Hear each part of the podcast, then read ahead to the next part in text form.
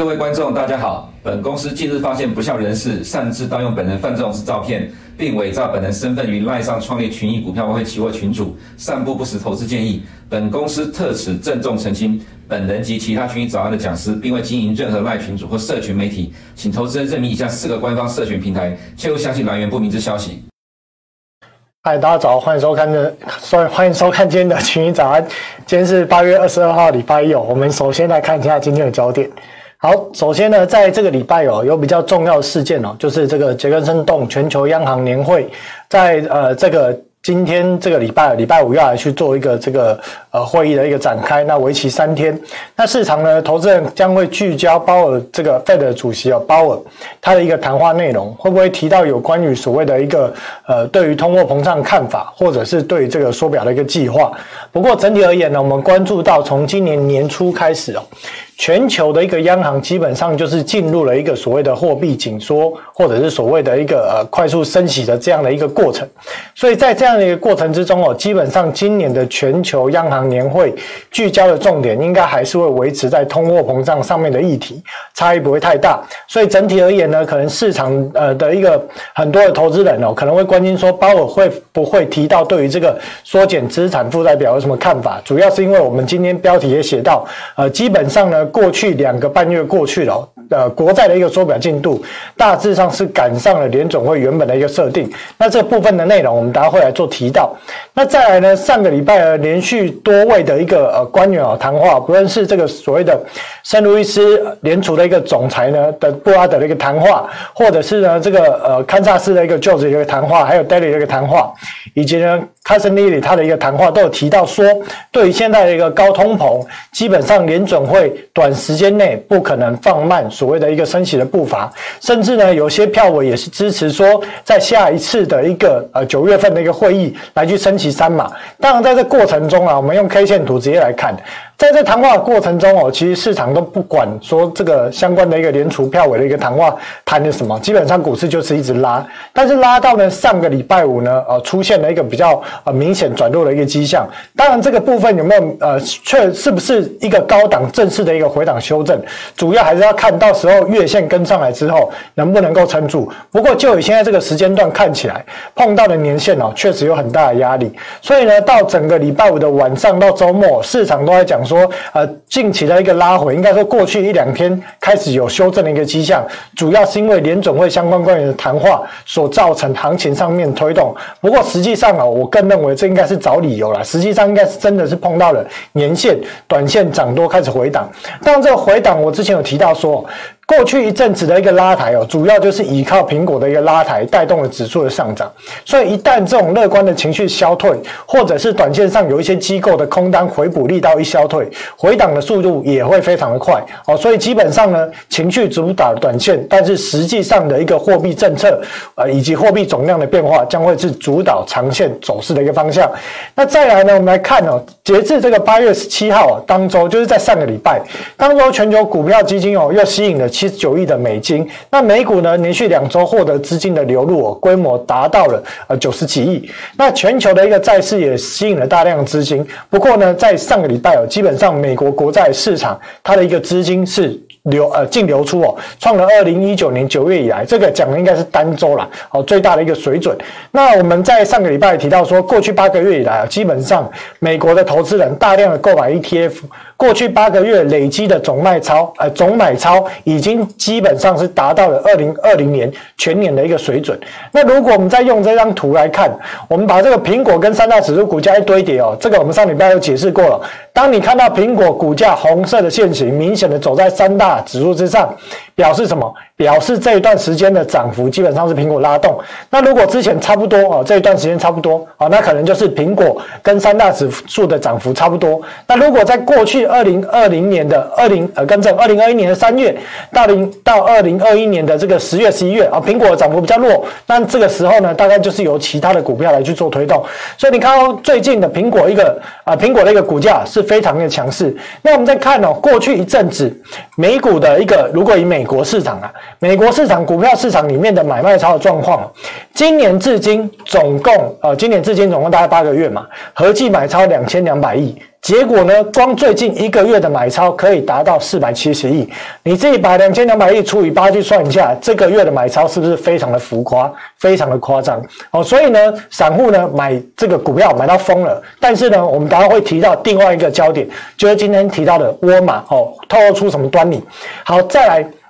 两年期公债殖利率在过去一周大概是进入一个横盘震荡，主要当然是除了这个去反映到今年年底升息的一个利率之外，市场也正在静待哦，静待什么？九月份到底详细会升息两码跟还是三码？当然在此之前有几个重要事件，第一个哦是九月初的这个 CPI 要公告，另外一个就是我们提到的这个月的一个月底杰克森动的一个全球央行年会的一个谈话，这也将主导后续两年期公债殖利率的方向。不过呢，如果随着通货膨胀呢，到今年年底，根据彭博预估，还是维持在百分之七之上。那基本上联总会升息的步调不会放缓啊，除非他脑子坏了，觉得通膨呢比这个所谓的经济衰退还要更不重要，而且大幅的不重要，他就不升息了。那最后呢，最后会导致什么结果？就是前面升的息白升了，因为最终通货膨胀又会回来。好，再来十年期公债殖率，我们先前就一直提到，我说基本上十年期公债殖率大概就是会维持在百分之三上下来去做浮动。那短线上为什么震荡的幅度大？为什么我把这个框框框那么大？因为变数多了，包含几个，包含了所谓的一个 CPI 的数据、联总会的意向，以及市场避险买盘的资金，这个很多的面向去拉扯十年期公债殖利率的一个浮动，好，所以它整个波动会比较大。但是呢，它整体的一个大趋势应该会还是往这个所谓的到今年年底或明年年初，整体联总会的一个利率在什么样的一个区间？十年期公债殖率当然不会，比方说举例来讲，假设今年年底的联总会将利率升到接近百分之四，那十年期公债当然不会到百分之四这样的一个殖利率，它可能会略低略低一些，但是也不至于说维持在百分之以百分之三以下哦，跟这个百分之四差异太大的幅度。为什么？因为十年期公债基本上它反映的是未来利率的走向，就好比说我们看到今年年初十年期公债殖率快速拉升，可是联总会其实升息速度还没那么快，但是市场已经反映了联准会未来要升那么快，而现在市场在反映什么？未来联准会将会放慢升息的步伐，所以十年期公债殖利率呢，从高档降到三点五 percent 这样一个殖利率开始回落。可是随着通货膨胀呢，一直没有办法迟迟的降温，再加上联准会升息的步调，确实未来很高的几率上不会像短期投资人这么乐观的，就是说到明年年初就要降息了，基本上至少会升到年底，甚至明年年初再升一次，维持在这样的一个利率区间，维持到至少明年的下旬才有可能开始降息。假设市场心理预期的心理一改变，那十年期公债殖率基本上就还是会维持在百分之三左右啊，来去做震荡整理的几率会是高的。好，再来九月升息两码的几率现在是最高，但是呢，过去两个礼拜，相信投资朋友都每天都有看我们群益早安，都可以关注到这个升息两码还是三码，这个几率一直在变。好，所以截至目前为止。到底实际上九月下旬是升两码还是三码，这还是未知数。好，再来九月，呃，这个十一月的跟十二月的，十一月的升息两码几率是最高。那如果是十二月的部分哦，目前大概预估啦，升息一码的几率是最高。所以整体而言，市场预估是二二一。那后来呢，到到后面呢，是否会随着通货膨胀短期下不来，或随着这个鲍尔的一个谈话，市场情绪改变，哦，可能变成三二一或三二二等，好，变成说到今年年底利率的一个区间可能会来到三点七五到四 percent，哦，这个几率是有的，好，所以请投资朋友还是要密切关注。基本上通货膨胀这件事情，到今年年底如果还维持在百分之七以上，联总会将不得不的继续把利率往上调。为什么？原因我们在上礼拜也讲过了，当你的通膨率跟你的实际的利率差异太大的时候。市场的资金拿着现金等着赔钱，为什么？因为高通膨侵蚀它的一个获利表现，而且它的钱是别人投资的，如果他没有办法创造出回报率，那投资人就会抽回资金。所以，对于持有现金的投资人，他一定会去寻找可以炒作的资产。而当股票资产的价值明显偏高的时候，资金就又会再去涌入原物料，推高原物料的价格之后，就会让企业的成本变高。企业成本变高，一转嫁到消费者，通货膨胀就要上来，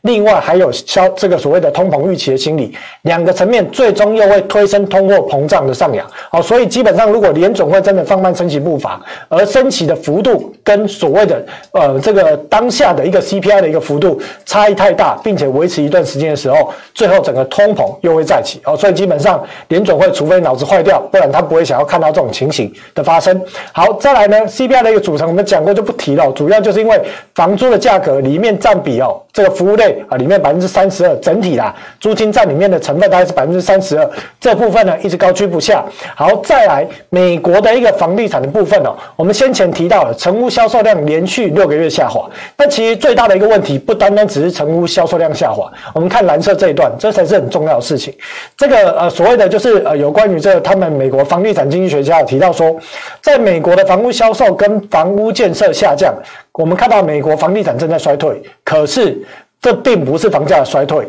因为库存量很紧张，再加上房价在全国范围内依然继续上涨。七月份成屋销售中位数价格年增百分之十，达到接近了啊每一间房子平均要四十万美金这样的一个记录。所以这表示出现什么事情？当所谓的房屋销售一直在往下掉的同时，结果呢？结果房屋成交的销售价格的中位数是一直在增加，显示什么？显示在这样的一个状况之下，能够买得动房子的人，他害怕所谓的通货膨胀会推高房价，他会继续买。可是呢，真的要借钱来去买房的人呢，是买不动，或者可能需要说，呃。借钱能够还款能力那么差，比较差的投资人，他可能买不动这些房子，所以你就会看到成屋跟新屋的销售量下滑，结果呢，成交的房价还在上扬。这个表示说，未来一段时间如果依然维持这样一个结果，那房地产要复苏的一个可能性又会再度的一个所谓递延。哦，所以基本上我们看到房屋的一个销售虽然已经六个月下滑，但是整体而言看来还没有见到这一波的一个谷底。好，再来呢，抵押房贷的一个发行机构。基本上呢，过去啊两个月时间哦，已经有两间公司申请破产。那当然今天时间不够，这个有机会我们再回来再讲讲说这个东西的破产对后面的联动性到底是什么影响。当然呢，大家看到抵押房贷公司破产哦，可能会联联想到所谓的一个雷曼事件哦。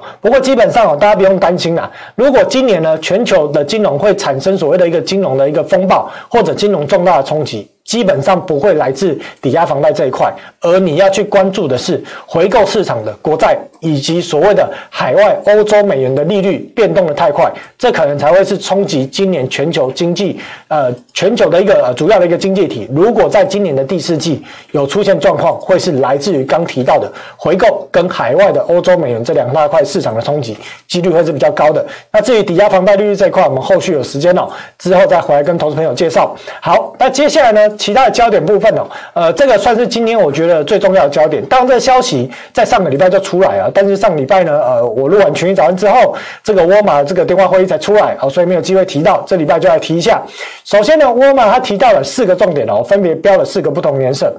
第一个重点，公司提到说，营收成长的部分主要呃部分啊，来自于通货膨胀推高了食品跟其他商品的价格。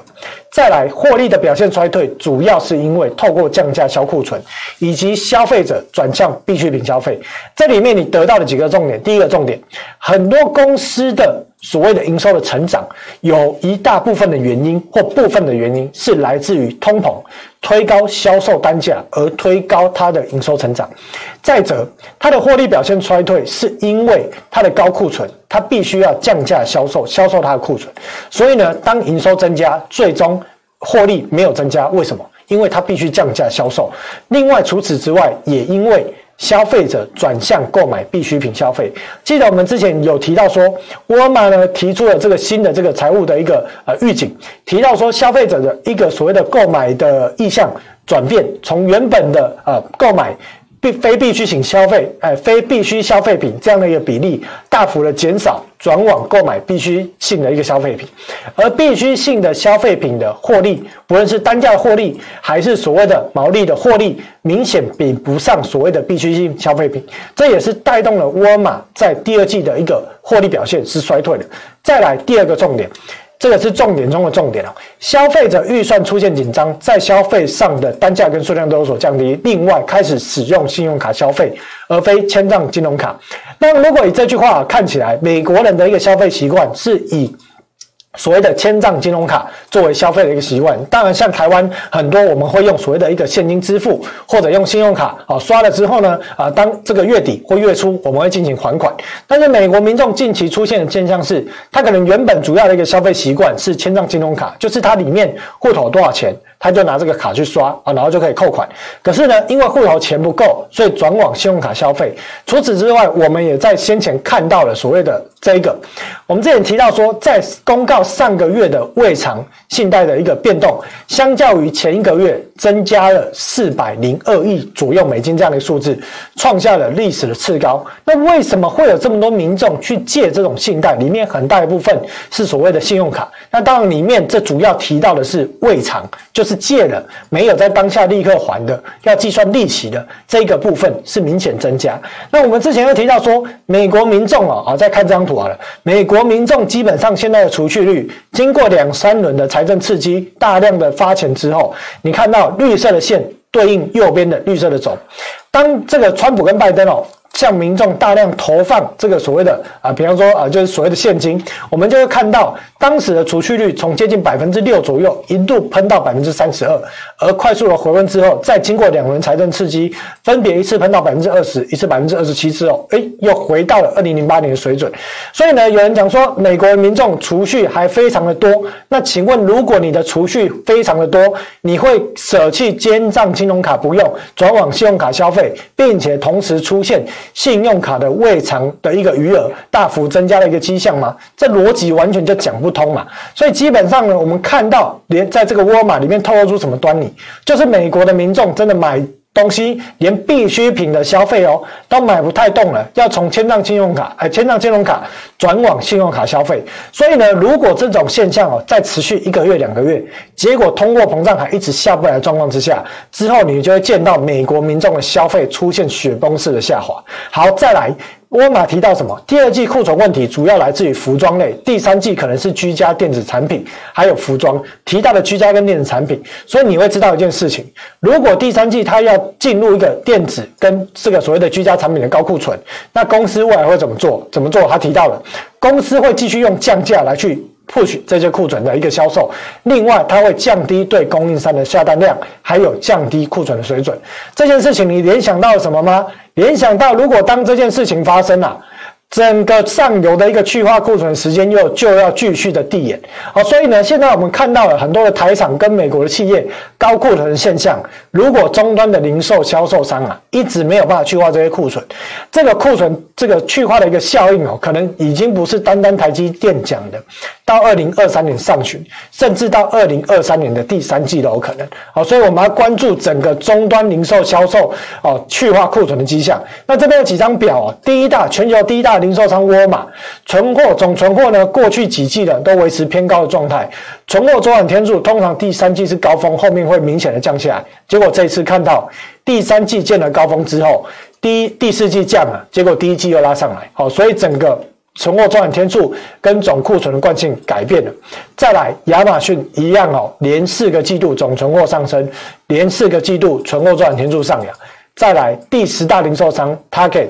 连续四个季度存货偏高，而且呢，存货周转天数一样，第三季见到相对高峰之后，后面应该明显往下掉啊，结果没有往下掉，惯性也改变。所以呢，我们看到终端零售销售业者这种高库存跟需要去化库存的种种迹象显示，未来尚有淤积的这些库存要去销售或者要去降低库存的时间，可能又会在此延后。好，再来提到欧洲的部分。欧洲的部分哦，德国七月的一个 PPI 达到三十七点二，看这数字无感啊，我们直接看这个线型啊。从一九九七年到现在哦，德国的 PPI 的年增率哦，史无前例的来到了百分之三十七，真的是很夸张啊。你如果是企业的一个生产者哦，你在今年当下这个月的生产成本，相较于去年同期哦，提高百分之三十七。我们先前提过一件事情，当 PPI 基本上，如果你一个国家是生产制造大国，PPI 呢会是相对于 CPI 的领先指标。为什么？因为 PPI 的一个价格反映的水准哦，未来大概六个月的时间才会转移到消费者身上，才会反映在 CPI 的一个数字上面。所以，我们看到德国的一个 PPI 如果现在维持这么高的一个状态，你可想而知啊，今年的一个下半年德国的一个通货膨胀会下来吗？想也知道，大概不会下来。为什么？因为除了物价的问题之外，能源价格高涨依然也是问题。俄国的一个天然气公司哦，将要在这个八月底关闭北溪一号的管道三天。大家记得啊，北溪一号现在的供应量只剩下过去的百分之二十，又要再关三天哦。所以呢，这个也推高了近期欧洲的一个基准电价期货快速的上扬，还有天然气价格。所以我们看到天然气价格呢，基本上呢，过去两天呢收盘价都一直在创历史的新高，收盘价哈再创历史新高。已经来到每兆瓦时两百四十四欧元。除此之外呢，德发电价这这很离谱啊。我们关注过去三周，德发电价呢，我们以法国来讲。过去三个礼拜前哦，电价大概在每兆瓦是四百，现在在七百三，见鬼了！短短三个礼拜涨快一倍。德国呢，从当时的三百二，现在是五百七。如果对比二零二零年当时哦，电价涨了十倍到十四倍。你如果说涨这个幅度无感的，你叫台电涨十倍到十四倍看看，看看你有没有感觉？好，所以呢，基本上呢，德国呢或法国这些所谓的工业生产大国或欧洲都面临着这种高通膨，而且能源价格居高不下的状况。所以呢，这个对于欧洲国家下半年。或者是明年的上半年的经济势必是莫大的一个打击。那美国天然气呢，价格也是居高不下。这个当然反映了欧洲国家呢要持续回补库存，至少要到十月底之前哦，要让它的一个整体的一个所谓的能源储存量回到百分之八十以上。好，再来欧元的部分，最近为什么走势那么弱？主要就是因为欧洲国家的经济体比美国还要糟的更多，而整个通货膨胀呢，又主要是能源价格推动，而能源价格直到现在没有解决方案，所以这也是造成为什么近期的欧元走势非常的弱势，基本上就是沿着五十 ML 一路盘跌向下，而在英镑的部分呢，又更为弱势，主要原因除了高通膨之外，经济前景不佳，物价压力，还有他们要更换新的领导人，新的政策路径，现在市场搞不清楚方向，所以呢。未来的一段时间哦，英镑的一个走势将会比欧元更弱哦，基本上都不排除啦，可能前面低点也守不住。好，再来美元指数近期相对强势，但主要美元指数是一篮子指数，它不代表单单只是所谓的一个美元强度。基本上呢，你要说今年美元的一个上涨哦，跟美国经济很好，这完全是两码子的一件事情。因为美元指数的上扬，主要是因为美国将要进行缩表，进行快速的升息。而美元的一紧缩将会推动原本大量借贷美元的人有更高的美元需求，而资金也会涌入美元指数作为避险。而相较于其他国家的经济衰退，资金涌入美元之后，其他国家的货币下跌，而美元指数就会上扬。所以呢，近期美元指数有反弹上来。不过呢，近期上啊还没有轮到所谓的市场资金大量涌入避险买盘，当涌入现金的这阶段，时间点还没到。所以近期美元指数应该会维持在高档哦，到月线这个主要的一个。位置来去做正呃跟正啊，季线的一个位置来去做震荡整理的几率啊，会是比较高的。好，再来呢，我们来看一下德国跟意大利十年期的国债基差，近期还是要维持在两百二十个基点左右。好，所以显示欧洲的一个经济压力还是比较大。主要国家 CPI 呢，英国来到了百分之十哦，这个是我记得好像是上礼拜、上上礼拜的数据。反正基本上整个欧洲国家的通膨还是处于非常严重的一个状态。那指数扫描的部分哦，呃，基本上今天可能没有什么时间提太多的缩表，那我们就。简单讲一下美国国债的部分哦，当然前面四个项目都是跟美国国债有关，但是现在联总会主要缩表是来自于所谓的 Note 跟 Bonds，也就是中长债，所以你就会关注中长债的缩表变化。截至到八月十七号，国债的一个缩表幅度来到了七百一十四亿。我们记得哦。联总会讲到六七八月三个月国债的缩表每个月上限是三百亿，现在过了两个半月，平均应该要达到七百五十亿，所以接近了，所以这个部分呢有跟上进度，而 MBS 没有跟上进度，主要是因为 MBS 在过去一段时间并不是主动的降低，而是等被动的到期而降低它的部位，而在近期的抵押房贷利率飙升，在抵押房贷利率飙升意含着两件事情，第一个问题是美国民债民美国民众要去呃。在买这个新的房子的一个动能，它是放缓，所以新的贷款的增加，好，它会放慢。另外一点是，它目前持有的抵押房贷的利率，如果现在利率是明显比呃，跟这种，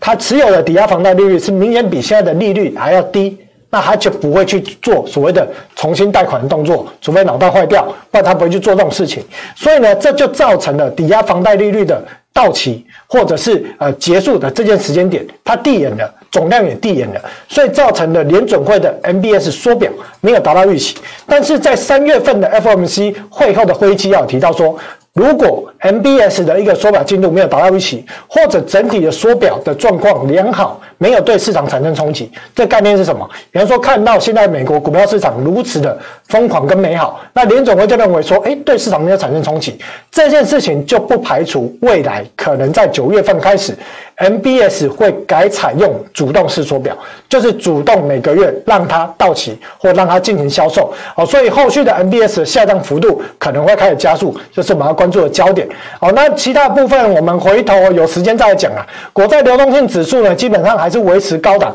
好，我们在上个礼拜有解释过，国债流动性不是说你持有的国债卖不掉，美国国债市场冻结了，结果国债变壁纸，不是这个概念啊。这个指的是国债在短期交易上面里面的基差。变化的跳动，好，这跟所谓的。这些美国里面的这种很多的机构开杠杆的大玩家是有直接相关的，产生会直接相关的影响跟冲击，跟一般投资人购买这种国债一次放很久，这是两码子事哦。但是我们要关注这个为什么？因为短短往往都是这种所谓的一个小细节的变化，最后冲击到整体的一个市场。哦，所以这后续的指标啊，我们后续会持续来去跟投资投资朋友做这个呃这个更新哦，跟这个追踪。好，轻原油价格近期回落，当然是主要受到了这个伊朗。和协议有可能通过，但是呢，短线跌升之下又有所反弹的力道，所以近期大概还会压缩在年线之之上啊、之下的是位置啊，来去做震荡整理。那 Apple 的股价呢，一夫当关哦，可能我们看到礼拜五略有走弱，而这部分呢有没有可能持续回落呢？